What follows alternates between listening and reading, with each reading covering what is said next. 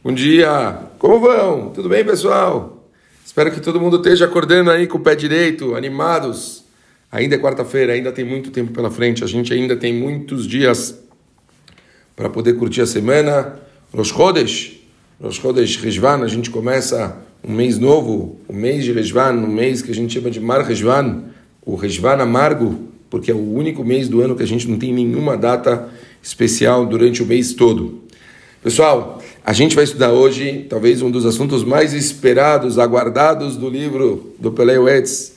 Sempre quando a gente se trata de Parnassá, as pessoas querem saber as opiniões, o que, que o Rabino tem, quais são os segredos, quais são as dicas. Vamos ver então o que, que o Rav Eliezer Papo fala a respeito do assunto Parnassá. Parnassá, obviamente, para quem não sabe a tradução literal, sustento. Vamos ver primeiro então as palavras do Rav Papo. O assunto é grande. Vamos lá. A chave para o sustento de cada criatura na terra está nas mãos de Hashem, que provê a todos da maior à mais minúscula das criaturas. Existem diferenças entre o sustento das criaturas, e isso depende de suas ações, sorte e da ação divina. Algumas pessoas obtêm seu sustento de forma fácil e prazerosa, são bem-sucedidas em seus negócios e enriquecem. Outras precisam trabalhar horas a fio empreender viagens para ganhar pouco. Ganham o pão com o suor de seu rosto. Outros ainda trabalham duramente e ganham tão pouco que precisam do auxílio alheio e da caridade para poderem sobreviver.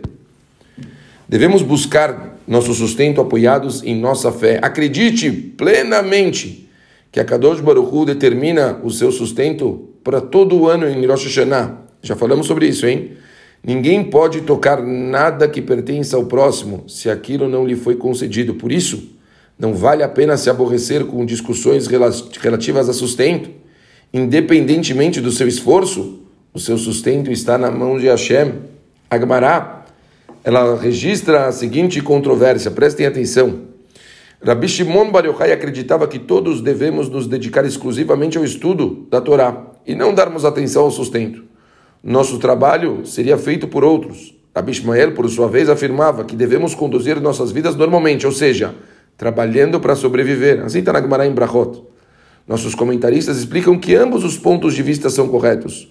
Os que forem extremamente devotos ao estudo da Torá vão trabalhar menos e Hashem dá para eles tudo o que eles precisam. Mas a maioria das pessoas devem trabalhar normalmente para se sustentar. Nós, órfãos, filhos de órfãos, que somos não podemos depender de milagres. Temos que trabalhar e esperar que Hashem abençoe os nossos esforços. Que importante essa frase. Quer dizer, o Rav fala muito claro. A nossa obrigação é sim trabalhar, fazer a nossa parte. E Boreolam dá brahá para todo mundo. Ainda que o trabalho ocupe a maior parte do seu tempo, não perca as tefilot, as rezas comunitárias diárias. Reserve algumas horas para estudar a Torá.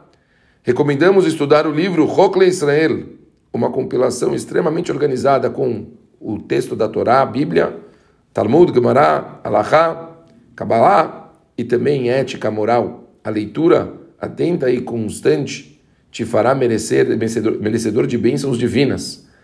Antes de sair para o trabalho, cada dia, fala: Eis que me dirijo aos meus negócios. Acredito que a Kadosh Baruch Hu me dará as forças necessárias para ganhar o meu sustento com dignidade ele me possibilitará praticar atos de bondade e caridade. Rogo, Hashem, de nossa salvação, pela honra de seu nome, que ele me permita cumprir as mitzvot da melhor forma possível, que Hashem haja de forma misericordiosa e justa para conosco, em honra de seu grande nome, e ele não me leve em conta, perdão, e não leve em conta os nossos pecados.